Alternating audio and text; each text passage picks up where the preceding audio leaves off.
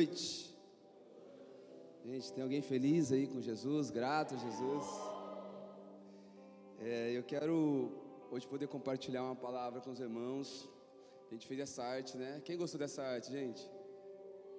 Maravilhosa, né?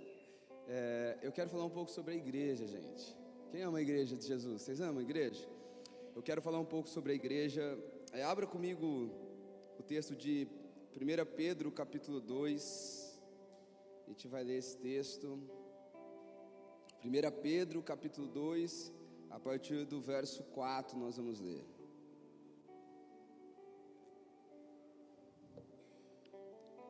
Amém? Podemos ler?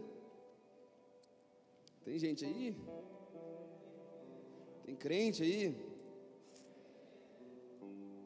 1 Pedro, a partir do capítulo 2, a partir do verso 4, diz assim: Chegando-se a ele, a pedra que vive, rejeitada, sim, pelos homens, mas para com Deus eleita e preciosa. Também vocês, como pedras que vivem, são edificados casa espiritual, para serem sacerdócio santo, a fim de oferecerem sacrifícios espirituais agradáveis a Deus por meio de Jesus Cristo. Pois isso está na Escritura.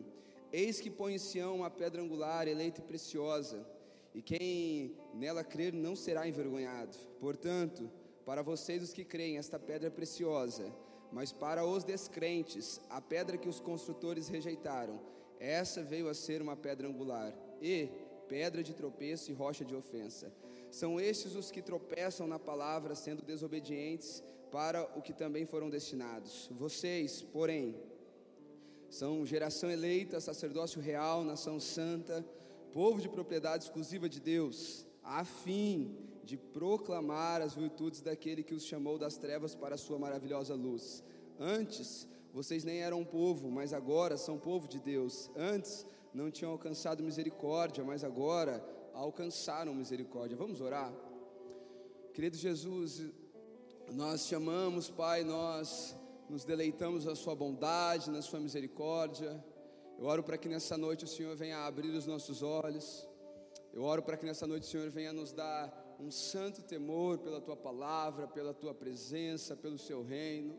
Jesus, que o Senhor nos dê espírito de sabedoria e revelação. Que o Senhor nos coloque assentado, assentados em regiões celestiais, da qual nós vamos, como família, nos fartar de um rico banquete, Pai, o banquete da graça, o banquete da Sua instrução. Eu oro para que nessa noite, Pai, o Senhor venha abrir os nossos olhos.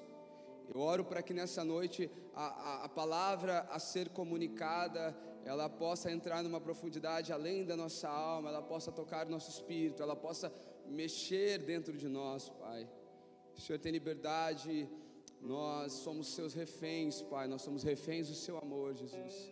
Muito obrigado, Jesus. Que seu nome seja adorado, Pai, de geração em geração.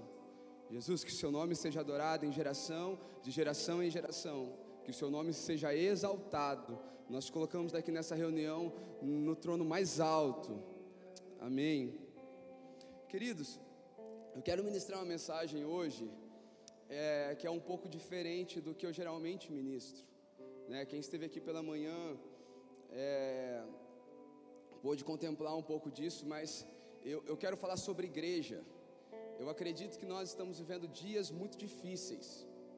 Eu acredito que é, nós estamos vivendo dias onde o padrão bíblico do que é ser uma igreja, ele tem ficado um pouco para trás.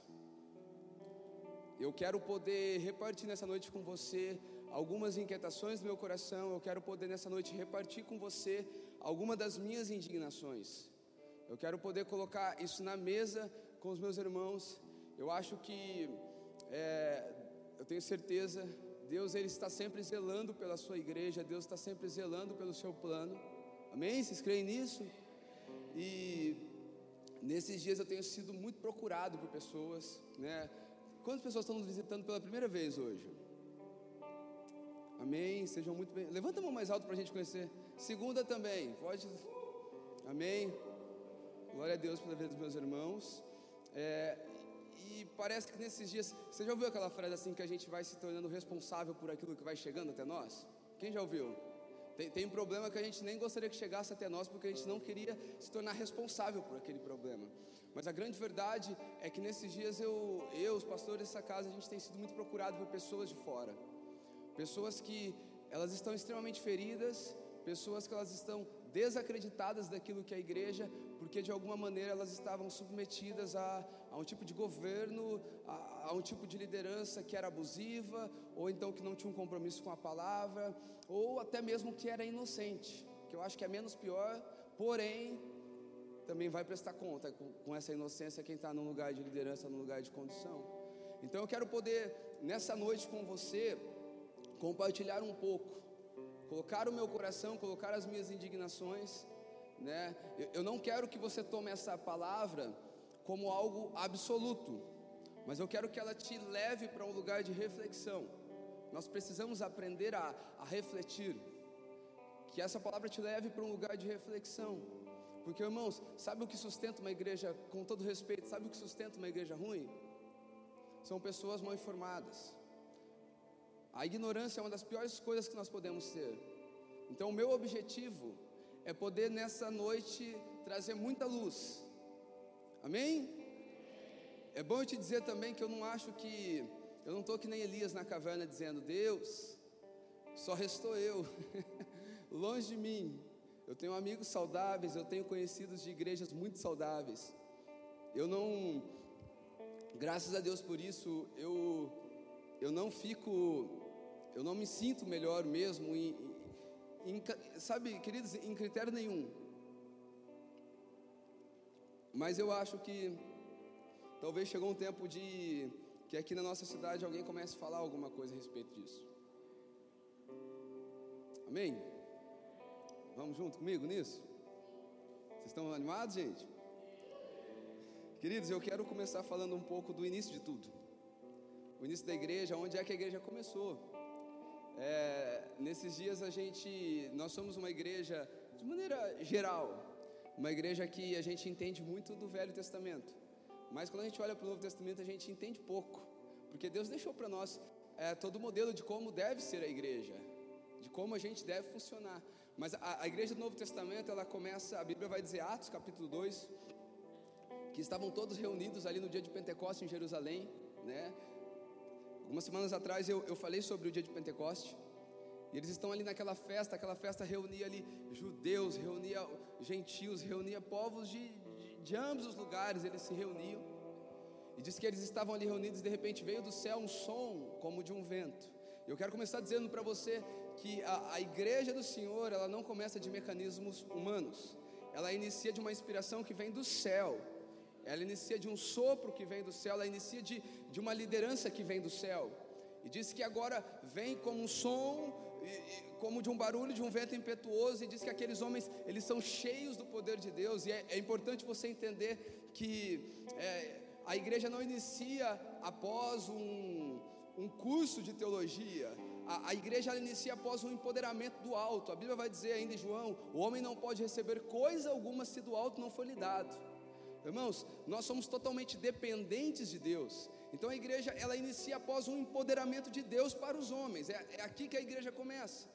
E a Bíblia vai nos relatar que após esse empoderamento, agora começa ali ter os primeiros movimentos do que seria a igreja.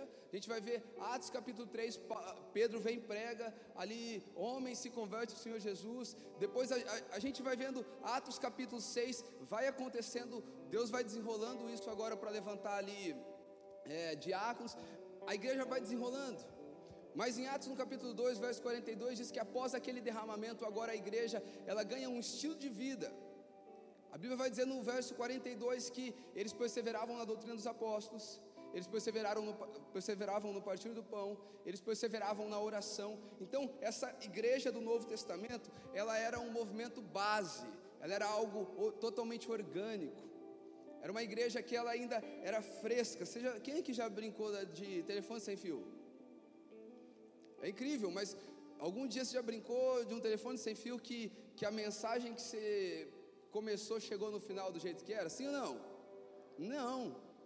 E infelizmente, com a igreja, quando nós não abrimos espaço para Deus falar ao nosso coração, essa é a tendência também. que a missão ela vá sendo um pouquinho adulterada. Mas essa igreja do Novo Testamento era uma igreja que é, ela era extremamente orgânica. Ela era uma igreja que estava sob perseguição. Perseguição de quem? Perseguição dos romanos. Perseguição de quem? Perseguição daqueles também que não acreditavam em Cristo, que Ele era o Filho de Deus, que veio em carne, o Cristo encarnado. João 1, no princípio Ele era o Verbo, e o Verbo se fez carne. Então eles estavam diante de muita perseguição. Era uma igreja, irmãos, que ela era totalmente costurada pelos seus relacionamentos. A igreja ali do Novo Testamento, os irmãos eles conheciam uma vida do outro. Eles sabiam quem era o outro, eles não apenas frequentavam reuniões, mas eles se conheciam, havia uma história. Havia uma jornada, eram pessoas que se conheciam de olhar nos olhos. A Bíblia vai dizer que eles, eles tinham, os apóstolos ali, eles tinham a simpatia de todos, eles conheciam uma história do outro, tinha visita, eles oravam ali pelos enfermos. Era uma igreja que tinha, assim como eles tinham o coração aquecido por Cristo, um aquecia o coração do outro com a sua presença, com a amizade, com, com o que Paulo vai chamar de um amor fraternal. Irmãos, o Império de Roma foi talvez o império mais poderoso. Ele durou ali mil anos. Agora, sabe o que é interessante? É que essa igreja que começou pequena, sem recurso, sobre perseguição, ela não caiu para um império que durou mais de mil anos. Irmãos, doze homens, que ali na porta do templo Formosa, quando Pedro ele realiza um milagre, eles olham para aqueles homens e, e a pergunta deles: olha, mas quem são esses homens iletrados e incultos? Homens iletrados e incultos, porém cheios da porção e da presença de Deus. Essa é, é a igreja que iniciou, e eu quero falar para você: nós não devemos viver desconectado desse tipo de igreja. Isso aqui é o que, a Bíblia, o que a Bíblia nos fornece dessa primeira igreja. Agora eu quero começar a andar pela história e para poder falar um pouco dessa história, eu quero poder passar pelos imperadores da época. Eu quero criar uma linha do tempo com os imperadores para você entender como a igreja chegou até nós. Quem já se perguntou como a igreja chegou até nós? Como, como, como nós vivemos aqui comunidade, como Deus desenrolou na história para que a igreja chegasse até a gente. E eu quero começar falando de um primeiro imperador, não vou falar de todos, mas eu quero falar de Nero. Nero, ele, ele é ali nomeado imperador 67 anos depois de Cristo.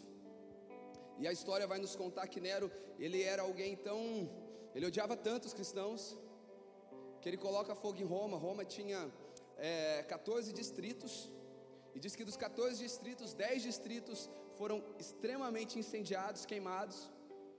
Se não bastasse, o, o próprio Nero ele mata a mãe, mata alguma das esposas, mata senadores, mata tutores, e ele coloca toda essa culpa nos cristãos. Então, a partir daqui começa uma perseguição que ela, ela é sangrenta. A gente vai ver na história que, que esses cristãos, eles eram crucificados. Ali por volta do ano 70 agora é construído o Coliseu. Quem já ouviu falar do Coliseu? E ali no Coliseu, mais de 10 mil homens foram mortos. E não era apenas assim, ah, manda para lá para morrer, não. Servia de espetáculo. Eles eram mortos queimados, eles eram mortos, sabe? Leões corriam atrás, matavam eles, irmãos. Deixa eu falar uma coisa para você. Eu estou falando de irmãos na fé nosso. Eu estou falando de pessoas que, sabe, deixaram o seu sangue. O Evangelho não vem de homens intelectuais que foram escrevendo cartas e as cartas chegaram até nós. O Evangelho ele chegou até nós a custo de sangue. Homens morreram para que o Evangelho chegasse até nós. Eu, há anos atrás, jovenzinho, vivendo o Evangelho em Jesus, eu lembro de algumas das minhas orações, falava, Deus, senhor, eu quero ser um macho, o Senhor pode me matar, eu quero dar minha vida para o Senhor. Mas eu casei, aí ficou um pouco mais difícil, porque eu quero dar a minha, mas eu não sei se eu quero dar a da Amanda. Aí eu tive filha. E cara, olha para a Aurora, coisa linda. Nunca imaginei que eu ia fazer uma coisa tão linda daquela. Minha filhinha. Imagina, eu fico pensando, eu, eu, eu ter que olhar para o rostinho da Aurora e falar assim: olha, mas eu vou continuar sendo fiel ao Senhor mesmo em meio à perseguição. Irmãos, homens que foram extremamente fiéis ao Senhor homens que entregaram a sua vida, entregaram a sua família para que o Evangelho chegasse até nós. Depois ali de Nero ainda se levantou Domiciano. Domiciano foi o responsável por mandar João para a ilha de Pátimo. Contra, conta a história que jogaram João dentro tipo de um, pensa uma panela de óleo bem grande jogaram João ali dentro tentando matar João, porque João foi o único dos apóstolos que não foi martirizado. Então eles tentaram jogar João ali dentro do, da panela de óleo quente, João não morre. Então a ideia é: se esse cara não morre assim, então o que a gente vai fazer com ele? Vamos isolar. E havia uma ilha, essa ilha era uma ilha vulcânica, a ilha de Pátimos, então ele é enviado para a ilha de Patmos, mas no momento então que esse imperador ele está achando que ele está calando a voz do cristianismo, era o último apóstolo vivo, que ele não sabia que ele estava enviando esse cara para o lugar onde iria abrir uma janela e o Apocalipse seria escrito. Queridos, o, o cristianismo quanto mais perseguido, mais ele cresceu. Depois ali de Domiciano veio ainda Trajano. Trajano ele foi um imperador que ele foi talvez o mais brando com os cristãos. Foi um tempo onde os cristãos viveram ali aproximadamente 200 anos de paz. Havia uma perseguição, porém, Trajano ele meio que passava pano, sabe? Eles estão ali, eu vou fingir que não vejo. Então foi um tempo onde os cristãos tiveram um pouquinho de paz. Depois veio Adriano, Antônio Pio, Marco Aurélio. E Marco Aurélio também foi alguém muito severo com os cristãos. Ali Marco Aurélio é conhecido como a, a quinta da grande perseguição. Depois veio Sétimo Severo, depois veio Décio e Valeriano, depois veio Diocleciano, ali aproximadamente 303 anos depois de Cristo. E Diocleciano, ele, ele fez algo terrível. Haviam pergaminhos, relatos históricos da Bíblia, relatos históricos do que tinha acontecido com, com cada um dos apóstolos, e ele não começou apenas a perseguir, mas ele começou a queimar aqueles pergaminhos. Ele começou a queimar todo o documento que trazia a história. Então, tudo que ele encontrou, ele começou a queimar. Mas, irmãos, olha como que a coisa é. Olha a realidade que eles viviam. Nesse tempo, o povo que se chamava por cristão, eles eram conhecidos pela sua extrema devoção. Eles eram conhecidos porque, de fato, a vida deles estava sendo entregue como uma oferta e libação ao Senhor. Hebreus no capítulo 11, verso 37 e 38, olha a maneira como o autor aos Hebreus vai se referir a esses cristãos: apedrejados, cerrados ao meio, postos à prova, mortos a fio de espada, andaram errantes, vestidos de pele de ovelha e de cabra, necessitados, afligidos e maltratados. O mundo não era digno deles, vagaram pelos desertos, montes, pelas cavernas e grutas. Arqueólogos encontraram cerca de mil quilômetros de escavação ali debaixo de Roma. Porque naquele tempo a igreja ficou conhecida até, um, até com o termo como a, a, igreja das catatumbas. Muitos cristãos eles perdiam a, a noção de dia e noite. Porque para adorar o seu Deus eles ficavam ali escondidos. Eles não poderiam tomar o seu banho bacana depois de assistir um jogo no domingo. Que eu gosto também. Amém, irmãos? Quem gosta de jogo aí? Deixa eu dar uma descontraída, né? Pra... Tomava o seu banho, pegava seus filhos e vinha para. Não. Fato, eles viviam um nível de perseguição muito grande. Não havia essa liberdade naquele tempo. Quantos estão me entendendo, gente? Naquele tempo a igreja crescia em quantidade, mas ela principalmente crescia em qualidade. Era uma igreja que quanto mais perseguida ela era, maior era a devoção que eles tinham pelo seu Deus. Mas então ali no ano de aproximadamente 306 depois de Cristo, agora tem um novo imperador, o nome dele é Constantino. Lembra de Constantino, gente? E se não deu certo perseguindo, agora muda a estratégia. Constantino ele estava indo para uma guerra e ele fez um cálculo errado. Ele adorava Apolo, Deus Sol. E diz que na hora que ele olha para o céu ali, ele vê um, um XP que no grego significa Cristo, né? Fala de, do Deus vivo. E diz que ele faz ali então um voto. Fala: olha, se eu vencer essa guerra, eu vou fazer que esse Deus aí, esse Jesus, ele se torne a nossa religião agora, a religião de Roma. E diz que ele vence essa guerra. E agora ele traz esse cristianismo que antes representava perseguição, antes representava abrir mão da sua própria vida, antes representava não ter glamour nenhum. Agora o cristianismo ele começa a se tornar algo conveniente. Porque, irmãos, hoje a gente não conseguiria ter uma figura para representar é, a autoridade que Constantino tinha naquela época. A gente fala, não, imagina o presidente do Brasil. Não. Imagina o presidente dos Estados Unidos. Não. Imagina o presidente lá da China. Não. Imagina a rainha, o rei da Inglaterra. Não. A autoridade era maior. Então agora esse homem ele traz o cristianismo como a religião absoluta, a religião do, do império mais poderoso que havia. Então sabe o que começa a acontecer? Agora quem se converte ao cristianismo, eles começam a ganhar acesso, ganhar posses, eles começam a ganhar relevância. Se com a perseguição não conseguiu derrubar a igreja, agora entra uma coisa que se chama sincretismo religioso. Se perseguindo, e irmãos, cá entre nós aqui, quem aqui já, eu quero bastante sinceridade com você nessa noite. Quem aqui num tempo muito difícil da sua vida, muito difícil, você não tinha mais para onde você ir, você correu para Jesus. Quem já fez isso? Eu dá para levantar os pés assim, ó. Agora, quem em um momento muito incrível, muito bom, você falou assim: ah, meu Deus, está tão bom que eu até quero um pouco de Deus. A verdade é que a dificuldade ela nos estica. Eu tenho aprendido com Deus que nem sempre o final vai ser do jeito que eu espero. Amém? Tenho aprendido com Deus que existem muitas dificuldades. Ah, acho que Charles Spurgeon ele vai dizer o seguinte: que Satanás é o cão de Deus. Como assim? Imagina a Nai, a Nai ela está ela tá se desviando ali do Senhor, está amarrado, né, Nai? Aí Deus fala assim para Satanás: pega, pega, pega. Aí vai atrás da Nai, a Nai corre para o colo de Deus. Porque dificuldades de fato elas nos levam para Jesus. Mas agora a igreja que era perseguida, ela se torna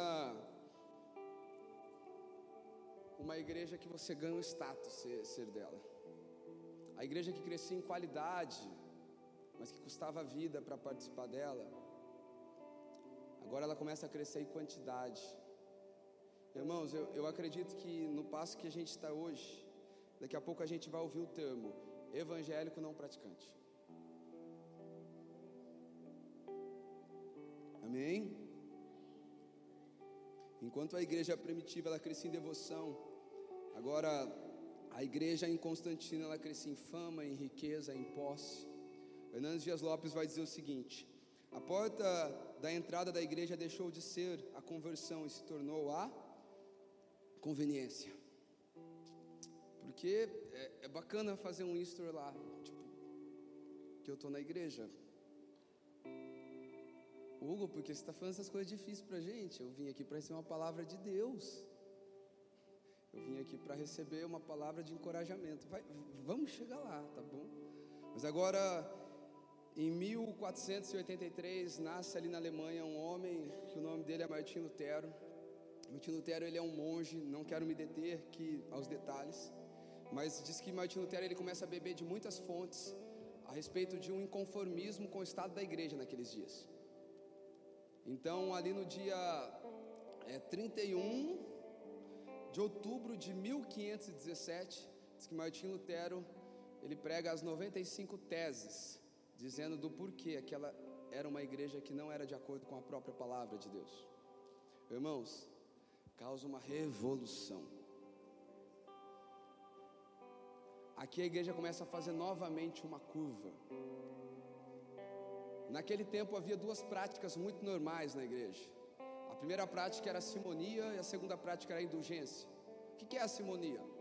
Imagina o seguinte: eu, eu, eu trago uma pedra aqui assim para você, ó. Estou precisando pagar o aluguel da igreja, eu trago uma pedra aqui para você. Fala, meus irmãos, estão vendo essa pedra? Essa foi a pedra que Jesus sentou. Porque a simonia era dizer que um objeto ele era sagrado. E aí, se você quisesse comprar, você não ia pagar o valor do objeto, você ia pagar o valor do significado do objeto. Gente, quem acha terrível isso? Mas sabe o que eu acho mais terrível? Que a gente continua pagando em objeto sagrado para ter um tipo de bênção dentro de casa. Eu quero que essa mensagem ela não entre no nosso coração como, nossa, cara, a gente vai falar mal de todo mundo. Eu quero que entre como responsabilidade. Porque eu sei que eu falo muito com nova geração aqui dentro. E eu não quero que você seja um crítico daquilo que você não vive. Eu quero que você seja alguém que primeiro você vai você vai gastar sua vida no mínimo 5, 6, 10 anos para depois você começar a falar alguma coisa. Não quero os críticos de Instagram. Quero gente que vai sentir o amor, e porque vai sentir o amor é, é, é semelhante a Oséias. Oséias, você tem uma mensagem que ela é pesada contra Israel, mas antes de vir com a mensagem pesada, casa com a prostituta. Não é simplesmente vir e denunciar. Primeiro é amar. Primeiro é ter marca para depois começar a falar qualquer coisa. Então eles começaram a vender objetos que eram sagrados. E também tinha a prática das indulgências. O que, que eram indulgências? É que através das suas boas obras, através das suas ofertas, então você encontrava um lugar de perdão no Senhor.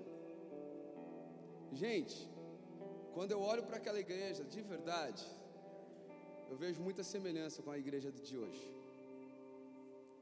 Você está falando da origem, está falando de alguém diretamente? Não, eu estou falando de um geral.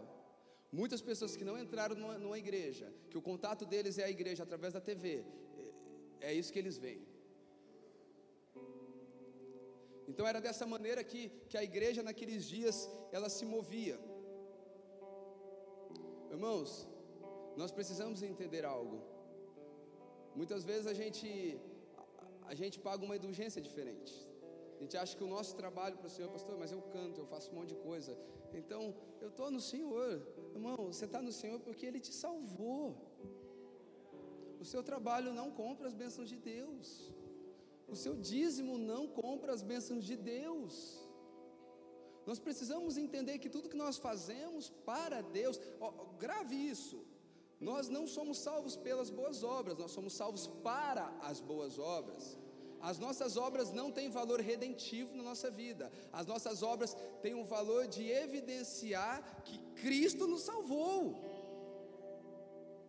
Nós não precisamos de esforço para nossa salvação. Eu quero dizer uma coisa para você: talvez nós, como igreja, a gente está gastando tanto tempo para lutar por aquilo que já é nosso, que a gente não tem tempo de desfrutar da maior herança do Pai, que é a Sua presença. Essa é a maior herança. Isso é o que nós mais precisamos nesses dias. Nós nos reunimos aqui por conta da presença de Deus, não porque nossa vida pode melhorar. Agora, pensa comigo. Termino aqui essa introdução.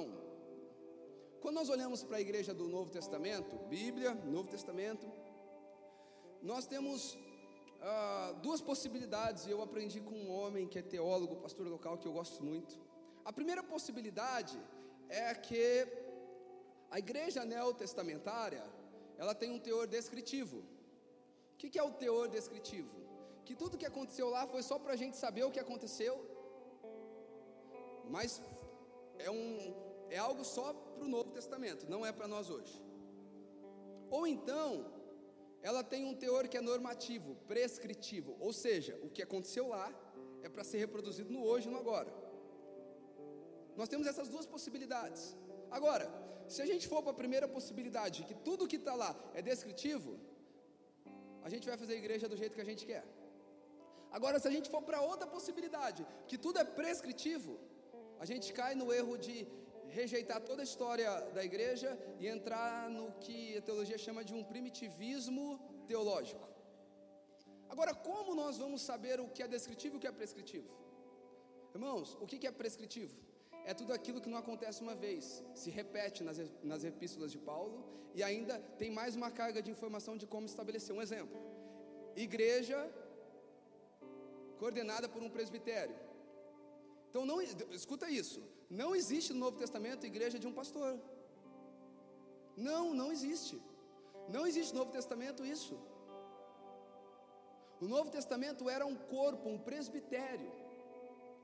Irmão, Ser pastor, eu tenho muitos amigos pastores. Graças a Deus eu, eu tenho porta aberta em todos os lugares. Eu entro e saio nessa cidade em todos os lugares. amo, tenho boa comunhão com eles. Mas a verdade é que quando um pastor não tem um corpo de pastor em volta dele, primeiro que ele é muito entregue a ele mesmo, e segundo que ele vai entrar num processo de sofrimento que ninguém vai conseguir tirar ele de lá. Por que eu estou falando disso? Por quê? Porque a igreja do Novo Testamento ela era estabelecida com presbitério. O que é um presbitério? Um corpo pastoral. 1 Timóteo capítulo 3 vai nos dar ferramenta de quem eram os presbíteros e como essa igreja funciona. Atos capítulo 6 vai nos dar a, a, a prescrição de como levantavam os diáconos e quem eram e, e o que eles faziam. Então, o que é prescritivo, o que é para a gente reproduzir? É aquilo que se repete várias vezes no Novo Testamento. Quem está comigo? Tá, tá dando para entender, gente? Tá, eu estou conseguindo me fazer claro para vocês? Agora, entendendo isso, eu quero poder entrar nesse texto de Pedro, de 1 Pedro que eu li, para a gente tentar entender um pouco mais o que é a igreja. O que o Senhor estabeleceu como igreja, volto a dizer, não sou retentor da verdade, tenho bastante limitação, tem muita coisa que eu não vou conseguir falar aqui para vocês, mas eu quero me doar com a minha porção. Eu acho que chegou a hora, pelo menos aqui, meu campo de alcance é vocês. Então eu acho que pelo menos com o meu campo de alcance chegou uma hora, chegou a hora da gente falar algumas verdades. E eu sei que essas verdades elas vão me perseguir, amém? Eu sei que eu vou ser testado nas verdades que eu prego. Eu já sei. Para mim isso é, é, uma realidade. Mas eu conversando ainda com a Amanda, falei, amor, e, e aí? Falou, não, mas se a verdade é algo que é bíblico, a gente ser testado em algo que é bíblico é para ser aprovado. É para viver a vontade de Deus. Primeira coisa que, que esse texto vai dizer, ele vai dizer assim: olha, chegando-se a ele a pedra que vive. Primeiro ponto que eu quero falar, o que é uma igreja? A igreja é um povo em volta de Cristo. Nós nos reunimos aqui aos domingos porque nós amamos a Jesus. Imagina que Cristo ele é uma fogueira. Então nós nos reunimos aqui para que o nosso coração seja aquecido por ele. O primeiro objetivo da igreja é me aproximar, é te aproximar de Cristo. Agora, como eu me aproximo de Cristo? Oséias capítulo 6, verso 6. Conheçam e prossigam em conhecer ao Senhor. Essa palavra conhecer é a palavra iada, que significa um conhecer por meio de relacionamento, o conhecer mais profundo. Quando a Bíblia diz assim: E Adão conheceu Eva, ela não está dizendo assim, ah, Adão chegou, e aí Eva, como é que tá? Tá de boa? Vem sempre aqui? Eva, ah, Adão, estou meio sem opção para quem conversar, venho sempre aqui. E Adão conheceu Eva. Esse conheceu fala de uma relação sexual. E quando nós levamos isso para Deus, isso fala da relação mais íntima e profunda que existe. Conhecer a Deus é por meio de intimidade. Conhecer a Deus é por meio de relação próprio Oséias 6 ele começa dizendo: Olha, conheçam e prossigam em conhecer o Senhor. Depois ele vai dizer: Porque assim como a alva, como o sol da manhã há de vir, Cristo há de vir para aqueles que estão no processo de conhecimento de Deus. Irmãos, Jesus não é devedor de ninguém. Se você vive uma jornada atrás de conhecer a Deus, Ele vai se revelar para você. Eu te garanto uma coisa: que a vontade de Deus em se revelar para você é muito maior do que a sua vontade de conhecer quem Ele é. Por isso, quando nós entramos na jornada, na trajetória de conhecer a Deus, sempre Ele vai abrindo portas, Ele vai abrindo janelas para nós. Agora, pastor, então tá bom, eu quero conhecer a Deus. Qual é a maneira de eu conhecer a Deus? Irmãos, a primeira, João 1, verso 1. No princípio, ele era a palavra, ele era o Verbo, e o Verbo se fez carne. Essa palavra, verbo, palavra, vem de Logos, o que, que é a Logos? Logos é a revelação coletiva de Deus, é a palavra, gente. Gente, eu, eu, todo cristão, nós temos esta revelação. Essa é a carta magna de Deus para nós. Tudo que alguém te falar de Deus que não está aqui, não é real. Paulo ele vai dizer em uma das suas cartas que o povo deveria ser mais bereiano. E quem eram os bereianos? Bereiano era uma cidade, a cidade de Bereia. E diz que tudo que era pregado naquela cidade, aquele povo eles iam lá consultar para ver se estava certo que estava sendo pregado. Igreja, sabe por que nesses dias a gente ainda é enganado? Porque nós somos tão, mas tão, mas tão, mas tão carentes que a gente aceita qualquer coisa. Nós precisamos analisar as escrituras não é porque é alguém que você confia muito que você tem que ir cegamente, irmãos. A gente precisa, até porque se a gente ama muito, a gente tem que ler para corrigir o dia que errar. Porque amor, ó, escuta isso, porque ambiente seguro não é um ambiente de segredo. Ambiente seguro é um ambiente de amor. E muitas vezes o amor vai fazer a gente confrontar as pessoas.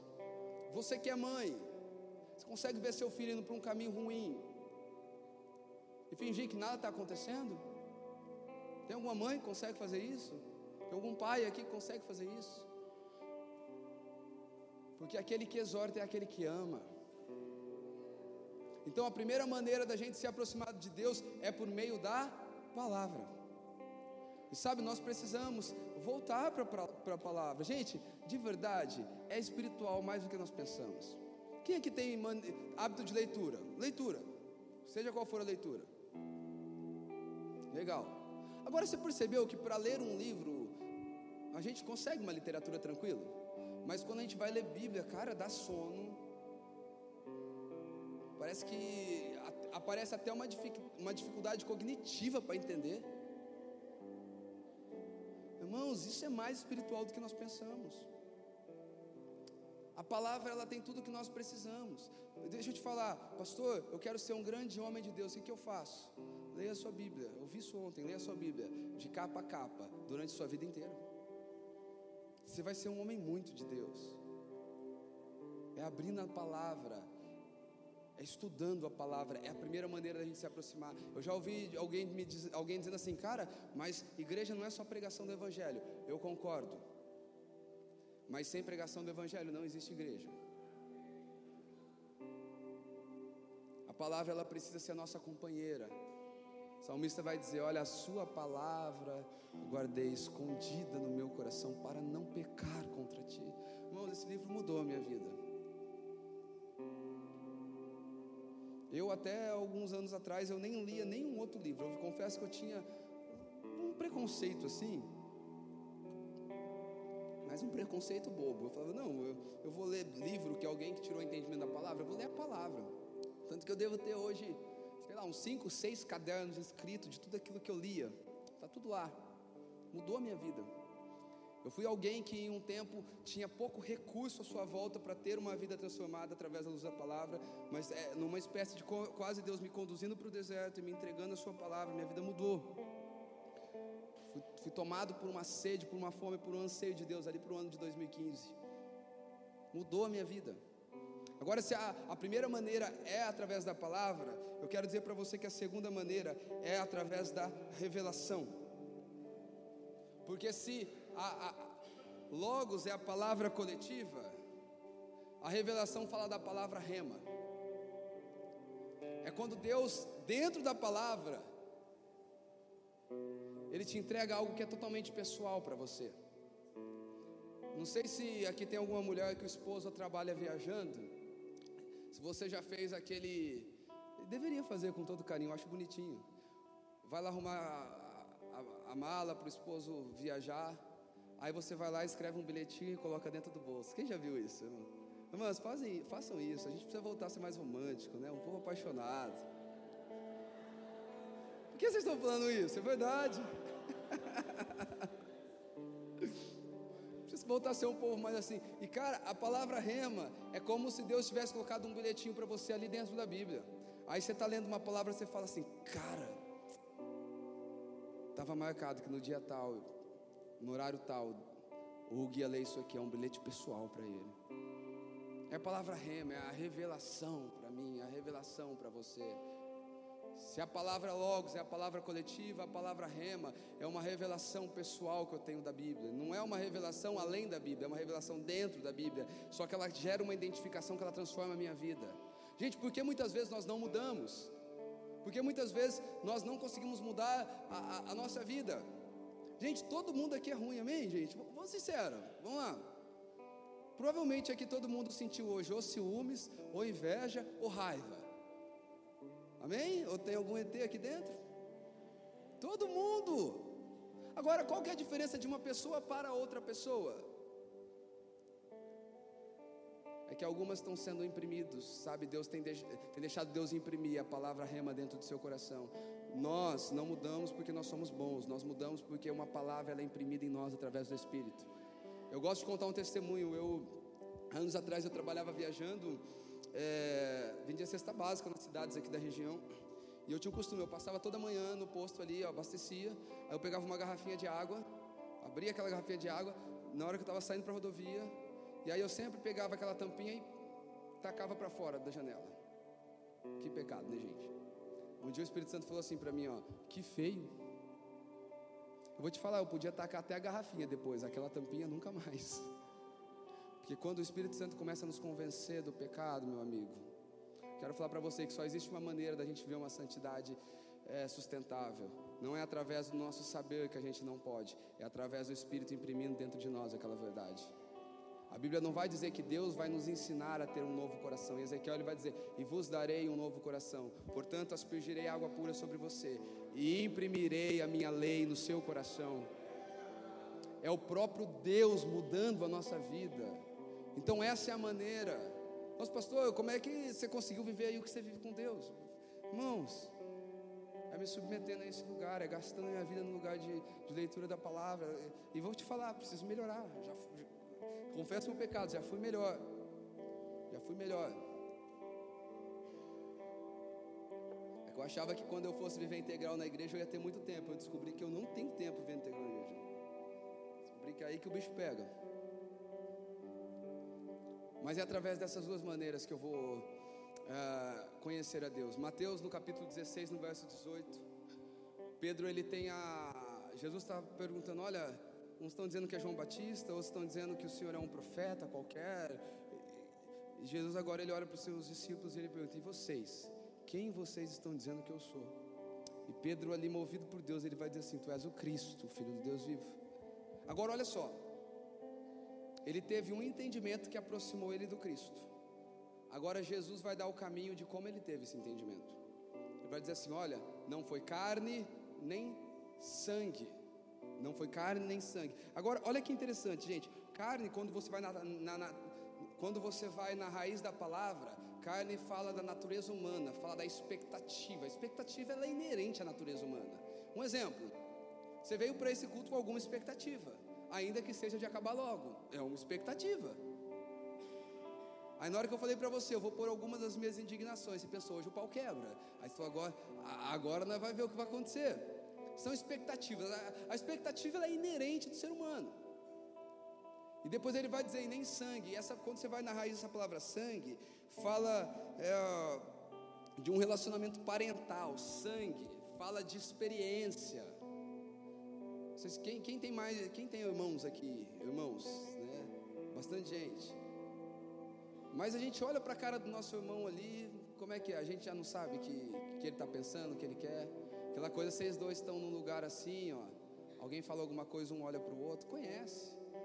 Fala da experiência. Sabe o que Jesus estava dizendo para Pedro? Pedro, não foi a sua expectativa e não foi sua experiência que deram a resposta de quem eu sou. Mas foi o meu Pai que está nos céus. E ele vai dizer assim: olha, e sobre esta revelação, olha só, so, não é sobre você, Pedro. Às vezes a gente vê as pessoas pregando: olha, e sobre ti, Pedro, eu vou, vou edificar minha igreja. Quem que é Pedro? Foi daqui que saiu a, papado começa aqui.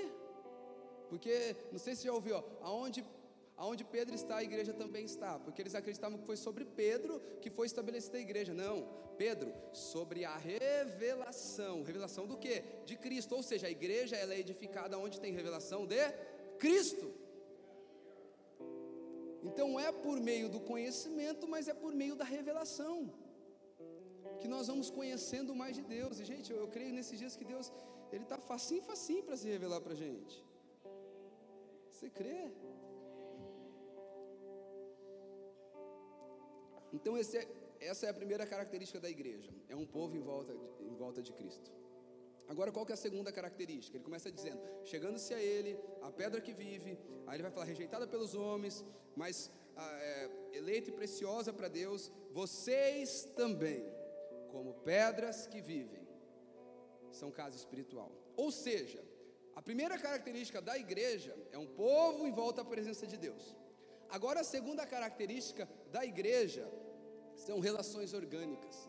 Ele está dizendo: olha, igreja não são paredes, igrejas são pedras em cima de pedras, que são pessoas, e pessoas andando com pessoas vão então edificar uma casa espiritual. Gente, está simples de entender? Então, igreja é pedras, pedras somos nós, e nós juntos somos casa espiritual. Eu não sou a igreja. Não, pastor, não, porque a igreja é onde Jesus está. E Jesus não disse assim: onde Hugo estiver, eu estarei. Ele disse assim: onde estiverem dois ou mais, eu estarei. Igreja é o povo de Deus em volta da sua presença. Igreja é a comunhão dos santos. Essa história de falar assim: não, eu sou a igreja, irmão, você é a igreja. Onde que a Bíblia diz que você é a igreja? Ah, mas a Bíblia vai dizer que eu sou templo do Espírito. Isso, ponto. Mas igreja não é isso. Igreja é um povo em volta de Cristo. Agora, agora olha só. Ele vai dizer assim que nós somos pedras, amém? Ele usou a figura das, das pedras. Vai comigo, Gênesis capítulo 11, para a gente ler um texto. Gente, está ficando mesmo claro?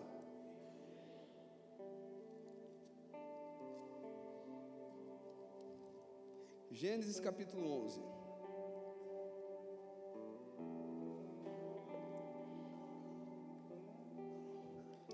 Ficar melhor ainda, amém?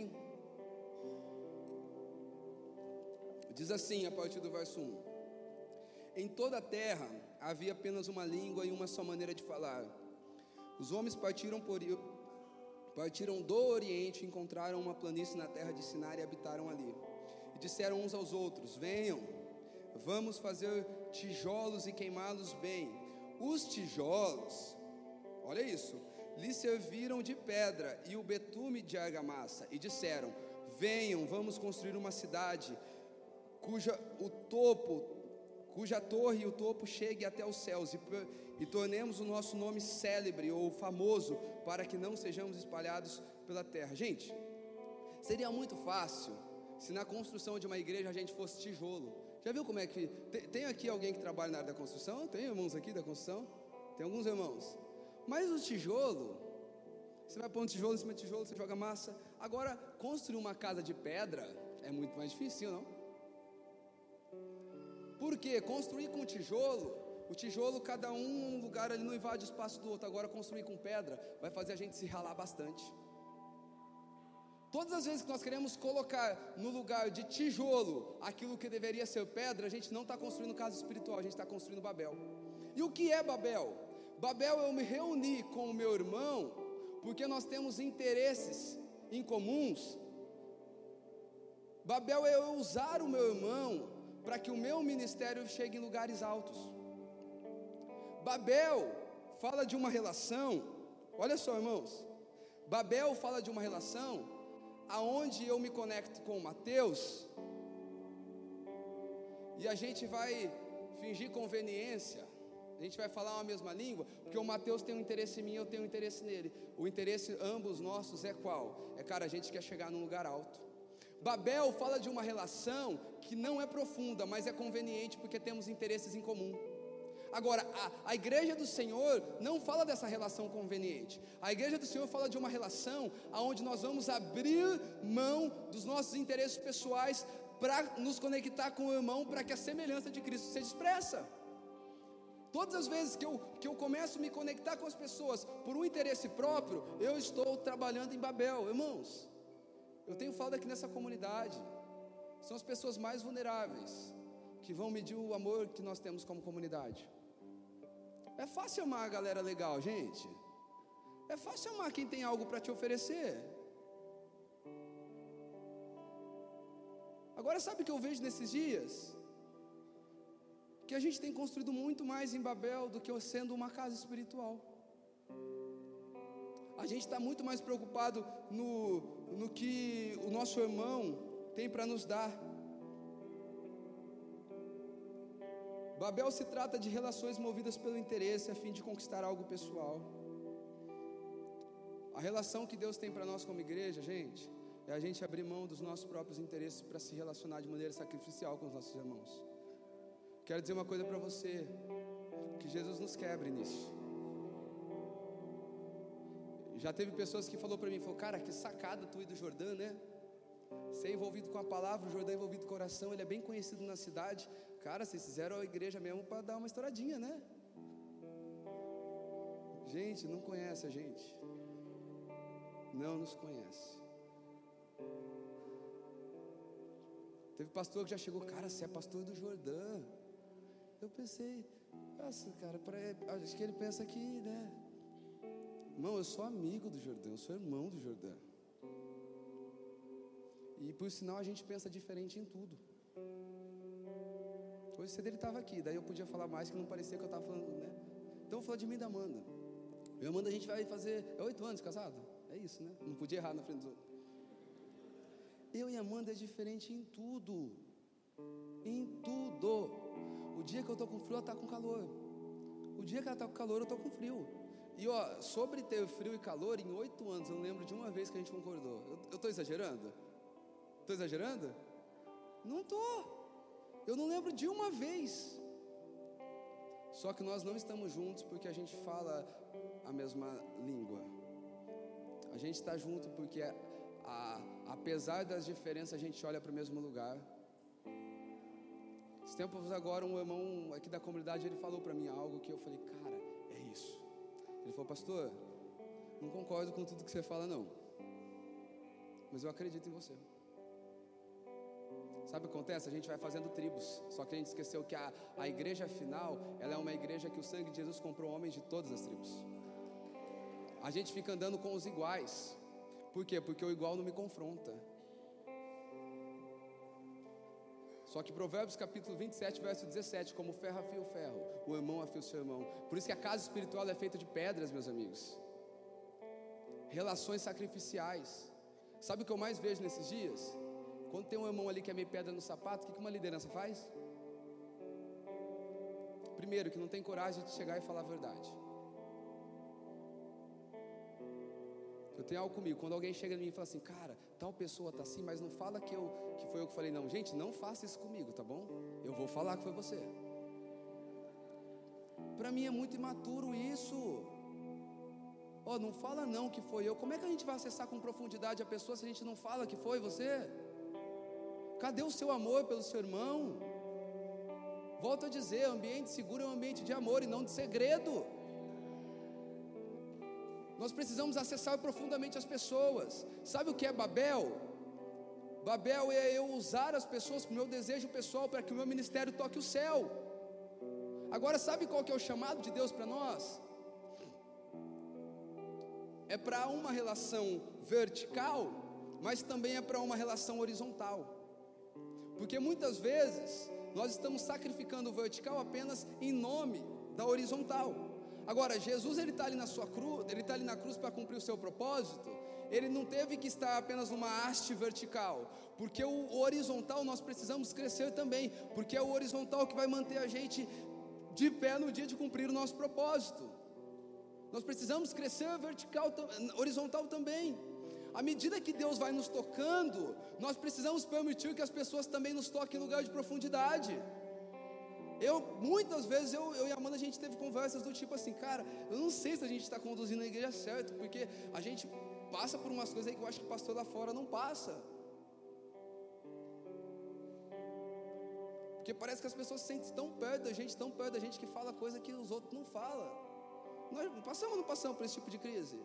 Mas, gente, eu não quero nem saber, não existe mais clero na igreja, nós somos irmãos. Eu não preciso ter medo de que alguém vai ver a minha vulnerabilidade. Porque a nossa vulnerabilidade é atributo primário para relações profundas. Eu venho aqui de quinta-feira tomar café com os homens. Pergunta para algum dos homens que vem aqui se eu dou qualquer tipo de carteirada neles. Eu chego aqui, ó, carne e osso. Fala, a Aurora não dormiu essa noite.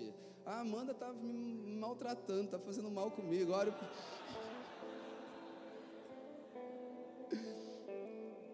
Eles fazem isso também, viu?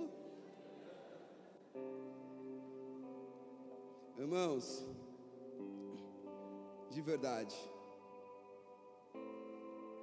Deus está nos chamando para esse lugar de vulnerabilidade. Pastor não vai ter lugar diferente no céu, não, viu? Sabia? Faz assim comigo agora. Oh, sério, uau. Não vai ter lugar diferente no céu. A casa de Deus não é uma casa de. Não são paredes. Falei para ti que eu ia colocar algumas indignações minhas, né?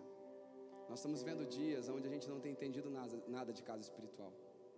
Sabe o que a gente tem feito, gente? A gente tem vindo e investido mais nisso aqui do que nisso aqui. A gente acredita que isso aqui é mais importante do que isso aqui. Irmãos, eu não quero nem saber o que vai dar. Eu vejo, eu estou tropicando tudo, né? Eu estou bravo. Eu tenho visto nesses dias pessoas, igrejas, que colocam um telão de LED de 300, 400, 100 mil e não conseguem nem assalariar pastores que estão gastando a vida de segunda a segunda nas comunidades.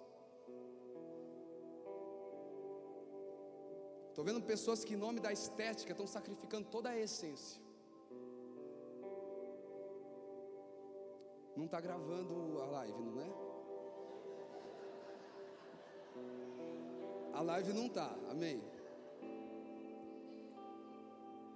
Eu sei que eu me comprometo um pouco com isso, mas eu acho que chegou a hora de alguém começar a falar dessas coisas. Me deparei esses dias com um caso de um rapaz que ele trabalha com algo que é, é em relação àquilo que a igreja precisa. Está com um filho pequeno, está desempregado, sem carro, sem moto para andar. A igreja fez um investimento altíssimo em parte estrutural. E não conseguiram pagar aquele rapaz. Sabe o que, sabe que aconteceu comigo? A gente foi contratar ele para fazer algo aqui. Eu me senti responsável pela conta que não pagaram para ele. Eu sentei e falei, como é que é? Ele falou, pastor. Falei, esse valor tá bom para você? Irmão, chega. Chega. Pessoas sempre vão ser o alvo do amor de Deus. O lugar de investimento de uma igreja são pessoas. Eu sei que hoje nós só estamos começando aquilo que Deus tem para nós. E eu sei que eu vou ser, volto a dizer, eu vou ser testado quando as coisas estiverem maiores. Eu sei disso, que eu vou ser provado nisso. Mas chegou um tempo que as relações precisam ser, precisam ser mais importantes. Pra... Ô Bianca, não grava esses stories não. Ela está aqui gravando para mim. Chegou um tempo que as relações precisam ser mais importantes que as estruturas. Chegou um tempo que as pessoas elas precisam importar para nós, gente, nós precisamos nos importar de verdade. Sabe o que nós estamos vivendo nesses dias? A gente acha que tem, quem tem que se comprometer com pessoas é apenas é, quem escolheu, irmão, amar o outro, se comprometer com o outro, é o papel de todo cristão. Olha para quem está do seu lado agora, olha, olha para quem está atrás de você. Cara, é seu papel amar, cuidar dessa pessoa. É seu papel zelar por essa pessoa. Eu estou lendo um livro que é, chama O Lugar Mais Seguro da Terra. O autor ele diz assim: Gostamos de rotular os problemas uns dos outros. Quer os rótulos sejam precisos, quer não, eles nos transmitem uma sensação de controle. Rótulos nos dão a sensação de que o que está errado, seja o que for, é controlável. Em algum lugar próximo do centro da nossa abordagem da comunidade, existe uma incapacidade de enxergar os vales sombrios como eles realmente são. Não percebemos que eles não representam primordialmente um problema para resolver, mas sim oportunidades de companheirismo espiritual, de vivenciar um tipo de relacionamento melhor, diferente de qualquer outro que já conhecemos. Sabe o que a gente faz nesses dias? A gente disputa desgraça, gente. O irmão chega em você e fala assim: Nossa, eu estou passando um problema tão grande. Irmão, você já olha para o irmão e fala assim: Ai, que você não sabe o que eu estou passando. Cara, vamos lá, a gente está rindo porque a gente faz isso. Os pais de plantão aqui, um pai chega e fala: Nossa, essa semana eu dormi duas noites. O outro fala: Nossa, eu dormi uma noite só. Não, é que você não sabe, minha filha teve. Você está entendendo? A gente vai disputando desgraça. A gente quer ter um bom conselho. Irmãos, aqui a, a origem é cheia de psicólogos. Minha esposa é psicóloga, mas eu falo, eu estou cansado desse negócio de dar patologia para todo problema. Parece que todo problema tem uma patologia. Não, é, é isso o problema. Então a gente se tornou perito em rotular e dar patologia para as pessoas. sabe o que eu queria sugerir nesses dias? Que existem problemas, de acordo com o entendimento que esse livro está dando para. Tá trazendo para nós. Nós estamos lendo com todo o corpo da diaconia, os homens daqui da igreja, que não é para a gente resolver. Tem problemas que são oportunidades da gente se tornar amigos mais próximos das pessoas. Sabe, eu quero falar uma coisa para você. É muito ruim quando a gente está passando por algo, a gente vai compartilhar com alguém, a pessoa já olha e fala: Ah, é só fazer assim. Irmão, isso está fazendo a gente ficar à margem das relações com as pessoas. Nós precisamos encarar com verdade. Nós precisamos aprender a ouvir as pessoas. O ato de ouvir vai te fazer ganhar o coração das pessoas. Só que a real é que nós estamos na nossa corrida. A real é que a gente quer ter resposta para tudo. A real é que a gente quer ser os intelectuais do hype aí, a galera bacana. Precisamos voltar a um lugar de empatia. Precisamos voltar a um lugar que as pessoas vão começar a contar os seus problemas para nós, nós vamos ouvir. E talvez no final a gente vai falar assim, cara, eu não sei o que você está passando, mas eu, eu quero dizer uma coisa, me liga a hora que você precisar, eu estou orando por você, eu quero vivenciar o seu problema. Isso são relações profundas. Essas são as pedras que vão ser uma casa espiritual. Faz sentido para você? Gente, vamos falar, desafia a gente ou não? Então lembra, isso aqui não é igreja, tá? Que a gente pôs a iluminação. Eu estou feliz. E vou dizer outra coisa. Eu não estou dizendo que nós nunca vai ter um telão, amém? Não estou dizendo.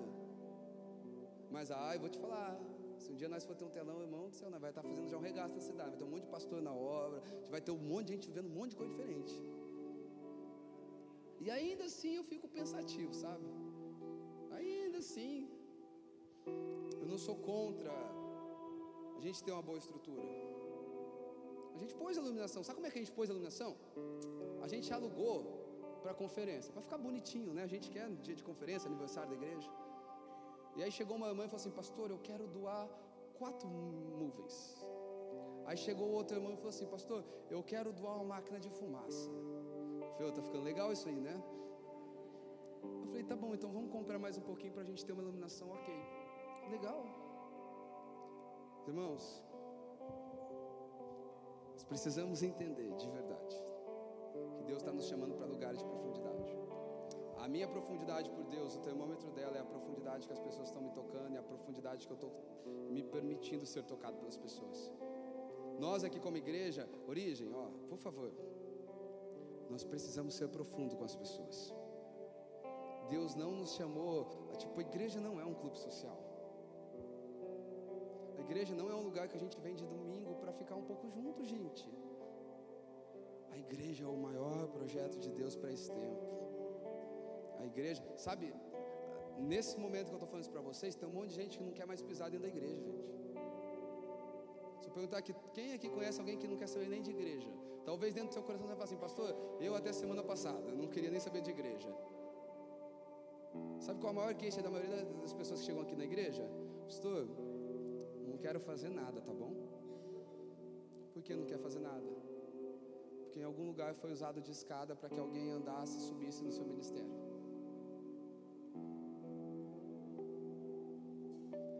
Precisamos voltar, cara. Nós precisamos. Irmão, vou dizer mais uma vez, tá bom? Não arruma rolo para mim, não. Sai falando, nossa, você não sabe o que o pastor falou lá. Pega essa informação, eu tenho algo comigo. Eu vim de um lugar que é, sou apaixonado por aquele lugar. Lembro que quando eu saí, né, e tenho amizade, tenho trânsito livre, prego lá. Mas, como todo lugar, tinha erros. E eu sempre tenho um lema comigo. Eu não vou errar onde eles erraram, eu erro diferente. Mas onde eles erraram comigo, não. E olha, isso que eu estou falando aqui para você, eu estou com vontade de falar faz alguns anos, tá bom? Amanda sabe. Falei pro Jor, falei, Jor, eu acho que eu vou pregar sobre isso. E aí, Jor? Jor olhou para mim, ah, você me conhece, né? Mas vai lá.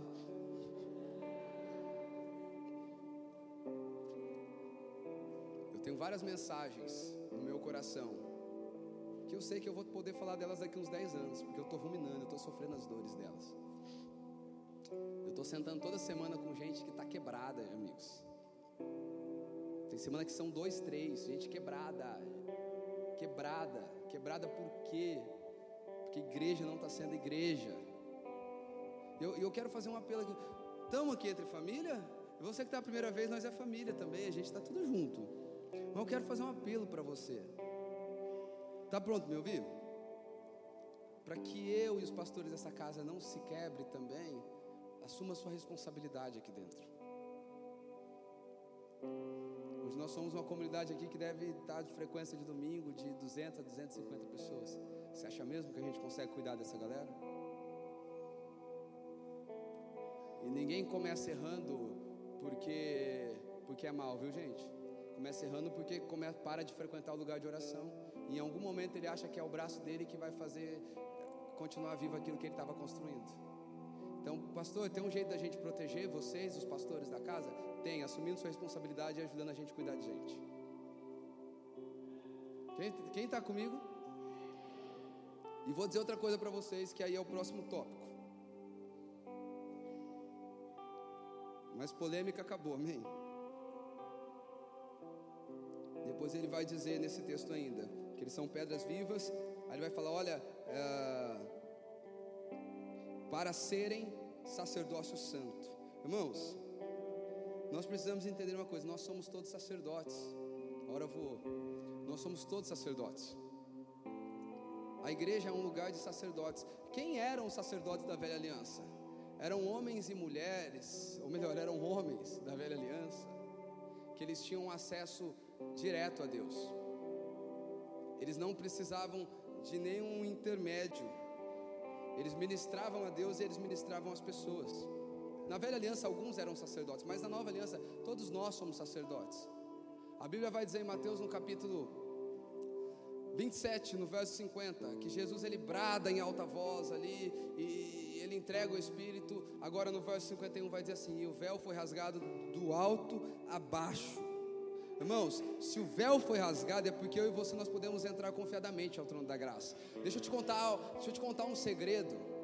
Vocês não precisam de mim para se conectar com Deus.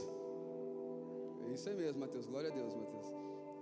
Vocês não precisam não existe mais nenhum homem que é intermediador entre Deus e o homem. Existe um Jesus Cristo. Às vezes a gente vai santificando as coisas.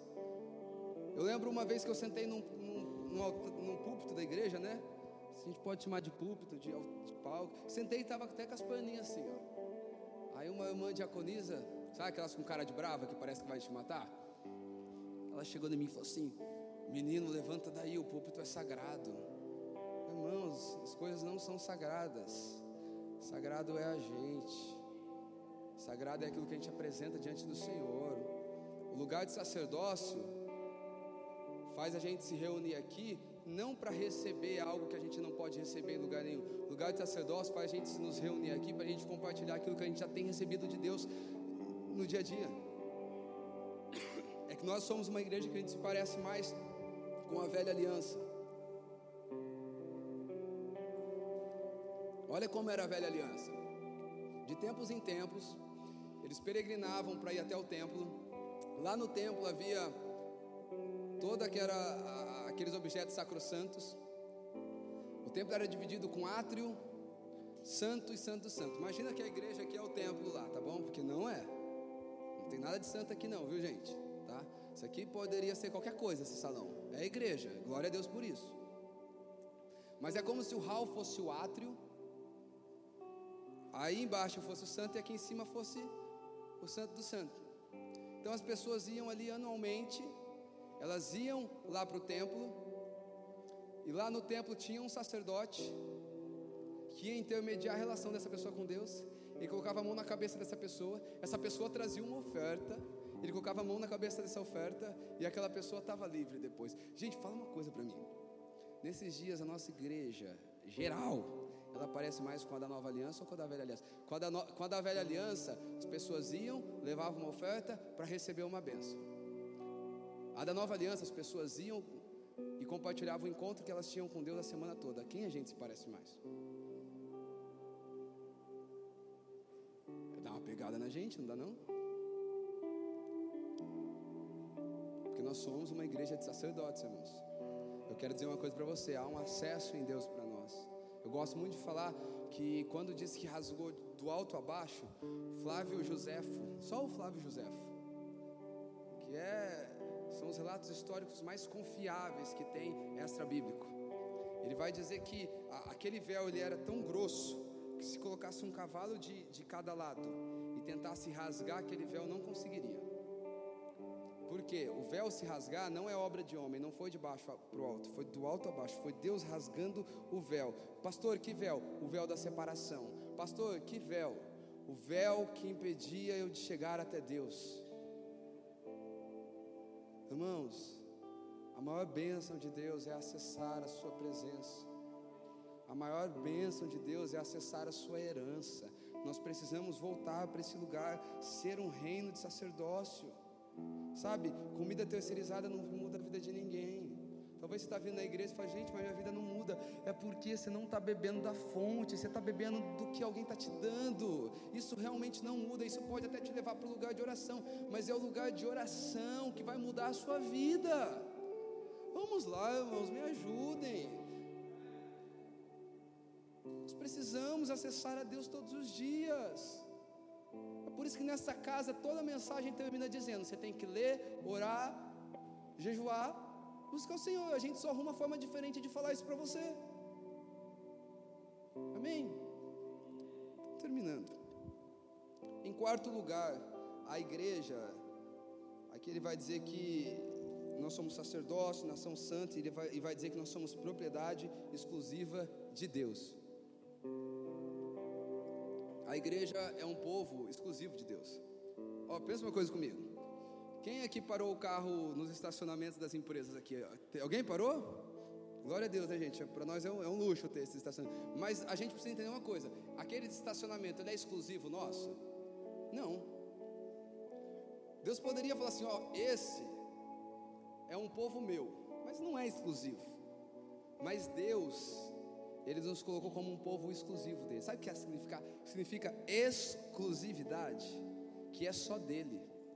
É que nem, irmão, quando está escrito assim para você, ó, exclusivo para cadeirante, você para lá, é pecado, irmão. É pecado. Amém, gente? Nós crentes, a gente, tem, a gente não peca nas coisas grandão, mas nessas coisas a gente é mal educado às vezes, né? É pecado. Esqueci que eu ia falar. Tira uma onda com você.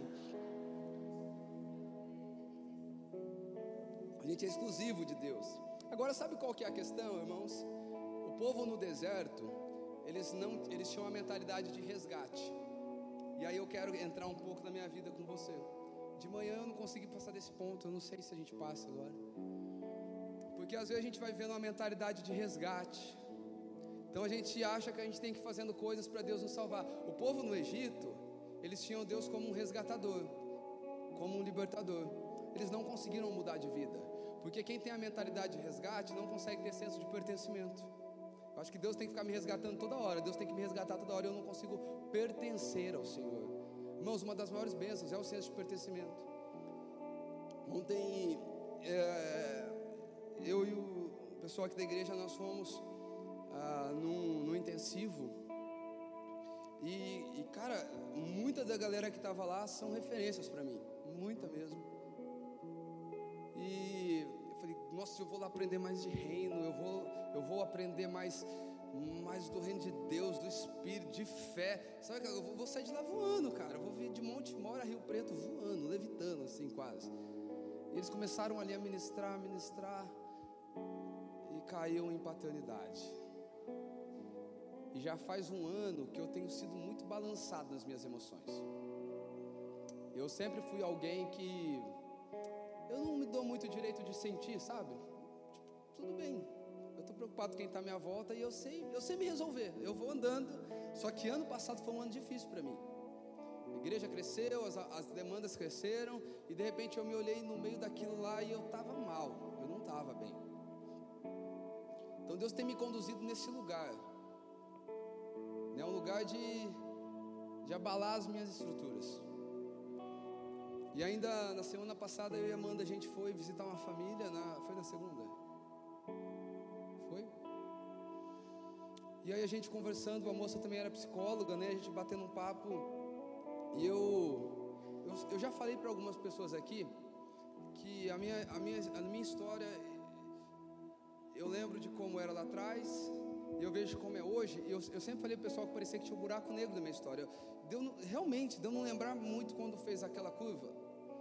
E aí lá na, na conferência, eu, acho que foi o Fábio Coelho, ele falou, gente, quem aqui tem memórias ruins, experiências ruins com figura de autoridade?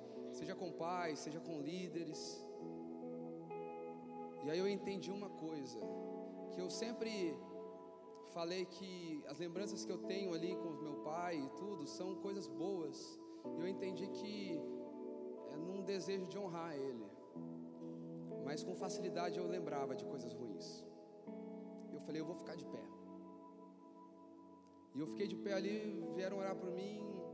E aí veio um dos líderes lá do Montemor, lá do Montemor, da igreja Convergência em Montemor. E ele falou assim: existe um ponto final na sua história, e diante desse ponto final você não consegue entender o que aconteceu ali. Mas Deus está pegando esse ponto final agora, Ele está pondo uma vírgula, e Ele está te trazendo compreensão da sua própria história. E irmãos, deixa eu te falar uma coisa. Eu de fato nunca tive problema com Deus. Eu nunca olhei para Deus como se Ele fosse alguém que não ia fazer algo bem para mim, bem resolvido. Mas porque eu recebi poucas, bem poucas coisas do meu pai, eu sempre fui uma pessoa que eu esperei muito pouco de Deus. Um exemplo para você, quem me conhece sabe. Vai falar para mim gastar dinheiro. Sabe o mão de vaca? Por quê? Porque eu sempre acreditei que aquilo que eu vou viver é eu que tenho que guardar, eu que tenho que economizar e eu tenho que me virar. Mas sabe o que, que eu ouvi de Deus ontem? Hugo, sabe essa parte da sua história que você não entende? Retira seu pai e agora olha para a Aurora e vê tudo aquilo que você tem dado e se quer dar para ela. Coloca você nesse lugar. Irmãos, mudou tudo para mim. Eu já posso dizer, não tem um buraco negro na minha história. Outra coisa, eu sempre acreditei muito nisso, que Deus fez uma curva na minha história. Isso me levava a pensar que o que eu vivo hoje e é bem consciente. Não era muito para mim, foi, foi um extra de Deus. Sempre olhei para falei, cara, talvez agora era para mim estar no presídio. Talvez agora era para mim estar, sei lá, tá, tá vivendo uma ressaca lascada. E tudo isso fez com que eu me sentia nesse lugar, mas sempre no desejo de dentro do meu coração de ter o esforço para não sair desse lugar. Quem me entende? Isso cansa, gente. E lá na hora que eu estava tendo essa experiência, sabe o processo de pazes com, as minha, com a minha história? O, o coelho ele disse assim, ele usou o texto de Jeremias, quando ele vai chamar o profeta: Antes que você fosse formado, eu te conhecia. Antes de você nascer, eu te chamei. Irmão, sabe o que, que eu entendi? Que eu não estou vivendo um extra na minha história, essa é a minha história. E isso aqui traz para nós um senso de pertencimento. Eu não estou vivendo um extra que eu tenho que sustentar, eu estou vivendo a minha história. Essa é a minha história, já estava escrito no livro dele, já, já era planejado.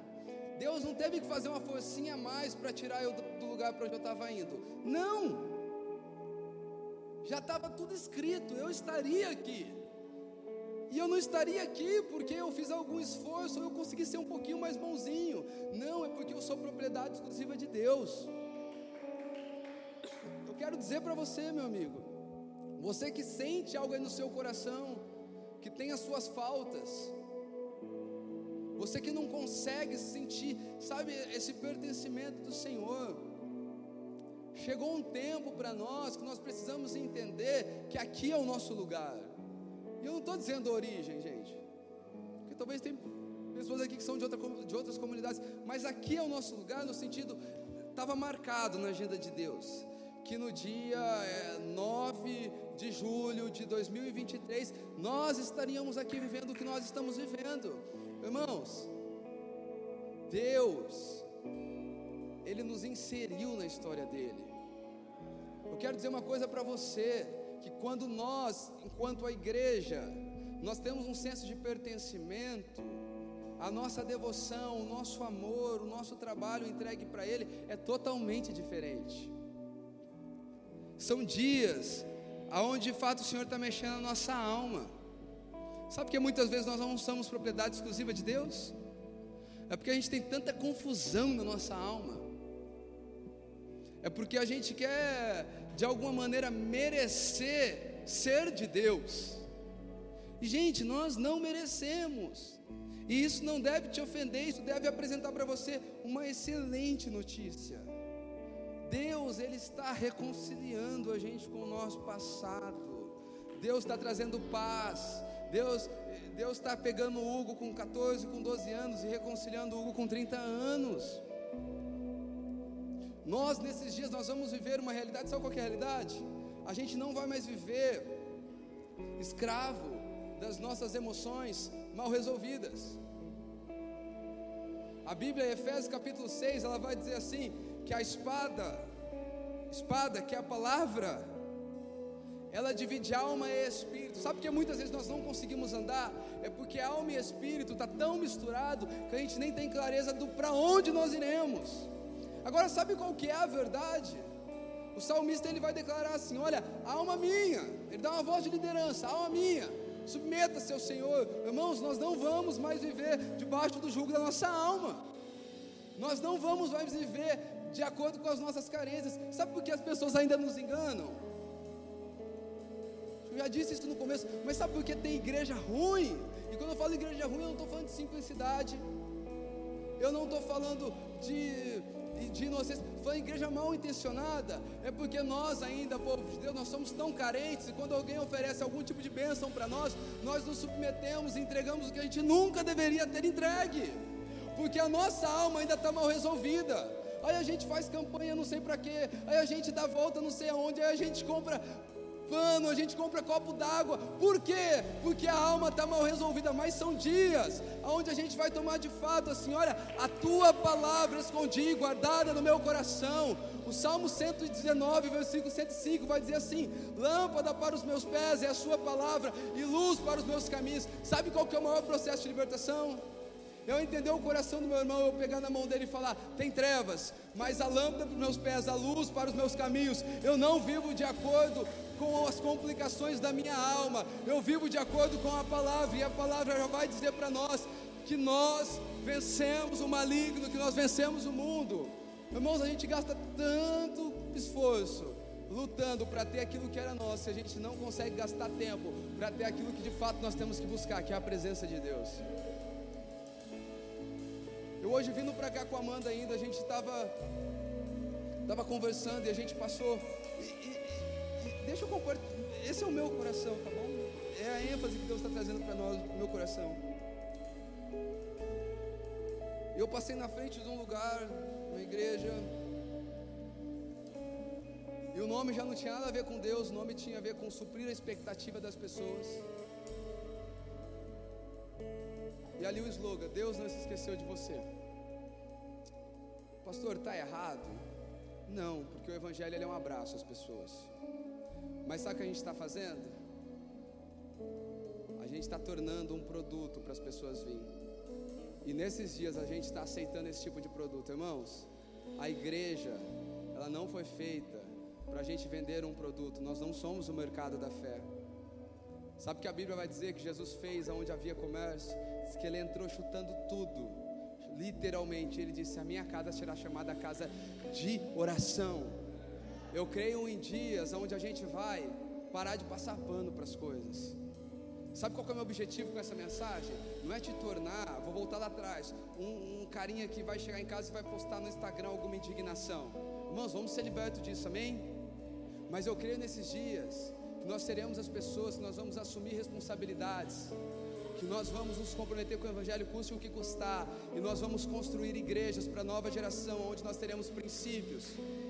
Nós não vamos mais criar estruturas ah, com o objetivo acima de tudo de atrair as pessoas, mas nós vamos sacrificar o estético, se necessário, para preservar a essência. O Senhor está nos chamando para dias aonde de fato nós vamos entregar a nossa vida por isso. Pastor, o que, que não é igreja? Primeira coisa, igreja não é apenas obras sociais. Pastor, o que, que não é igreja? Irmãos, igreja não é apenas um clube social para a gente vir. Pastor, o que não é igreja? Irmãos, igreja não é empresa. Ah, pastor, mas tem toda a parte da empresa, tem, tem, tem, gente, mas não tem como. Não tem como. Igreja não é empresa. A maneira de administrar a igreja não é igual a empresa. Tem CNPJ, sim. Tem localização, sim. Mas não é empresa. Pastor, o que, que não é igreja? Igreja não é estrutura. Então vamos lá para a pergunta e encerrar com isso. Então, o que é igreja? Se a Bíblia fala, quem aqui acredita que é casa? A Bíblia fala que nós somos casa. Gente, sabe o que é igreja? Na sua maior definição, é um lugar de habitação para Deus. É um lugar onde Deus tem liberdade para vir. É um lugar onde a, a, a preeminência, a relevância é de Deus. É um lugar onde sim, a gente vai ser sensível às pessoas. Eu falei, relações orgânicas. Mas o dia que Deus mudar, a gente não vai estar nem aí com as pessoas. A gente vai fazer o que a gente precisa fazer. Será que você pode ficar de pé para a gente poder orar?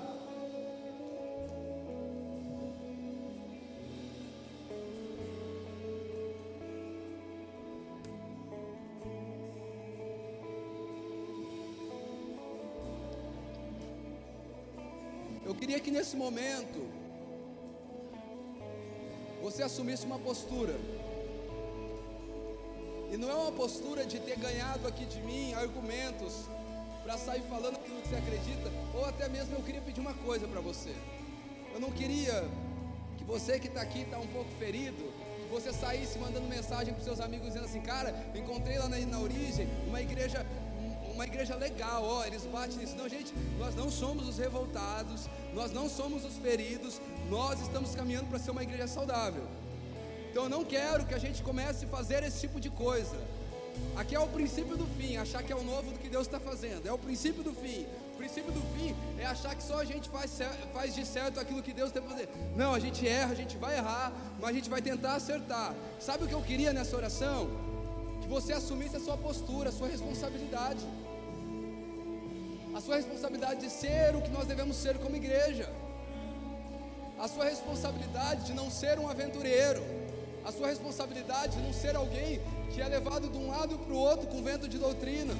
Seja um bereiano, meu amigo. Seja alguém que analisa a palavra. Seja alguém que não vai viver aquém da porção. E a porção e a nossa herança não são bênçãos. A porção e a nossa herança é Jesus. Ele é o que nós temos de mais importante. Nós queremos edificar uma comunidade em volta à presença de Jesus. Se Ele quiser mudar, a gente muda. Se Ele quiser que a gente anda mais rápido, a gente anda. Se Ele quiser que a gente para, a gente para. E se amanhã nada dá certo, nós teremos Ele. Se temos Ele, temos tudo. Ele é o que importa, Ele é o que nós mais desejamos. Jesus, eu oro nessa noite para que o Senhor levante aqui, Pai, um povo comprometido com a Sua palavra, Pai. Tira de nós toda distração.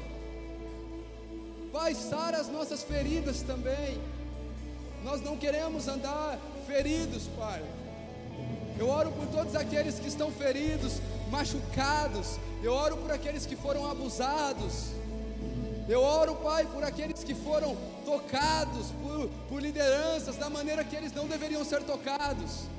Eu oro, Pai, não para que o Senhor gere uma revolta, mas eu oro para que o Senhor cure, para que o Senhor gere responsabilidade, para que o Senhor levante nessas pessoas, homens e mulheres que vão estabelecer o verdadeiro, homens e mulheres que não vão ficar gastando seu tempo apenas para denunciar o falso, mas antes eles vão construir do lado do falso aquilo que é verdadeiro. Levanta construtores, levanta homens e mulheres que estão disponíveis, Pai, a viver os níveis mais profundos de relacionamento. Não nos deixe, Pai, à margem do que o Senhor tem para nós. Não nos deixe à margem do que o Senhor tem para nós, Pai. Faça de nós, Pai, uma casa de oração. Faça de nós um povo em torno da palavra. Faça de nós um povo de relações orgânicas. Faça de nós um povo que é propriedade exclusiva do Senhor. Leve o nosso coração para esse lugar, Jesus. Leve o nosso coração para esse lugar, Jesus. Sabe, irmãos, eu eu creio muito. Eu já tenho dito isso aqui algumas vezes que Deus ele tem enviado pessoas aqui para essa comunidade, que pessoas têm, têm propósitos além dessa comunidade. Há um perfil muito grande de pessoas que vêm para cá com um perfil ministerial. Eu creio que Deus tem me dado a alegria de lidar com uma nova geração de pastores. Eu creio que Deus está me dando essa alegria. Eu, eu quero, sabe, que dias como esse, depois vai estar lá no podcast da igreja, você vai entrar, isso aqui vai virar um registro para o seu coração. Isso aqui vai virar para a sua vida uma, uma marca. Isso aqui vai virar para a sua vida. Pode deixar. Isso aqui vai, vai, vai virar para a sua vida uma marca. Nós não vamos errar nessas coisas. Nós vamos fazer pessoas que elas não acreditavam mais em igreja voltar a acreditar. Nós vamos ser instrumento de cura para as pessoas. Nós vamos ser instrumento de restauração para as pessoas. Nós não vamos ser pessoas que têm que tem um teórico bem alinhado. Nós seremos pessoas que vão falar assim: olha, pode vir ver, pode vir ver, porque nós sabemos. Eu, eu, a gente está nessa jornada pastoreando faz cinco anos, mas ao todo cuidando de pessoas já vai para mais de dez anos. Nós sabemos o quanto que é tentador a gente fazer as coisas da maneira errada. Nós sabemos o quanto de atalho que tem o quanto a princípio parece mais fácil alguns caminhos, mas sabe, eu, eu quero que esse seja um dia registrado na história. Eu, eu tenho certeza, não tenho dúvida, que eu estou falando com uma geração de pastores, com a próxima geração de pastores, que todas as vezes que a gente pensar, vou fazer do jeito mais fácil, eu vou resolver a igreja sozinho, eu vou usar as pessoas, ninguém vai ter acesso ao meu coração porque eu não quero mais me ferir. Eu quero que você lembre desse dia. Jesus, ele era Deus, mas ele se deu o direito de ser ferido por quem andava com ele. Porque essas relações, irmãos, as feridas, escute isso, as feridas elas não são ruins. Porque quando aparece um incrédulo, Jesus mostra as suas feridas. Os lugares de maior atuação nosso serão lugares onde nós fomos feridos. Eu sei do que eu estou falando, eu sei do que eu trilhei para chegar até aqui. E os lugares quem caminha comigo aqui sabe, eu, eu tenho algumas coisas que eu não negocio. Os lugares que eu mais fui ferido são, são os chãos mais firmes que a gente pisa aqui dentro. Então quero que você guarde. Essa não é uma mensagem para a gente, tipo, gritar e tudo. Pode acontecer, amém. Mas é uma mensagem para trazer sobriedade para nós. É uma mensagem para trazer responsabilidade para nós. É uma mensagem que vai trazer para o nosso coração um registro. Se depender de nós, a nova geração, ela vai estar em boas mãos. Se depender de nós, a nova geração vai viver igreja. Acabou o clero, não tem família sacerdotal, somos todos sacerdotes. Acabou o domínio. A Aurora, ela não vai ter que ser pastora porque eu sou pastor, eu e Amanda. Ela vai ser o que ela quiser. Ah, mas vocês construíram a origem. E daí, se tiver alguém com mais vocação, é se for o filho de qualquer um, é ele quem vai dar continuidade. Porque a origem não é fonte de lucro. A origem é um lugar pelo é um meio pela qual Deus tem tocado pessoas e é isso que nós queremos honrar até o final. Que Deus nos dê graça. Eu quero pedir para você que você ore sempre por nós. Que você nos coloque no, no lugar de oração. Mas que você peça para Deus também, Deus, pode fazer, Deus eu estou disponível. Pode fazer na minha vida, sabe? Eu creio até que aqui hoje, Deus ele está olhando para pessoas que têm uma vocação pastoral e pessoas que já tinham olhado para os seus pais, que é outra coisa. Aqui a gente deve, a gente tem de, de penca de filho de pastor aqui dentro. Então eu creio que Deus está olhando para pessoas que têm vocação pastoral, só que elas olharam para aquilo e para todas as dificuldades, elas falaram assim: ó, eu não vou ser pastor, eu não vou sofrer mais por isso. Eu creio que hoje é um dia que o Senhor está libertando essas pessoas desse cativeiro. E gente, existe sim uma forma, só que por essa forma a gente tem que estar tá quebrado na mão de Deus. A gente não pode ter orgulho, a gente tem que ter um coração ensinável. Amém? Uma salva de palmas para Jesus.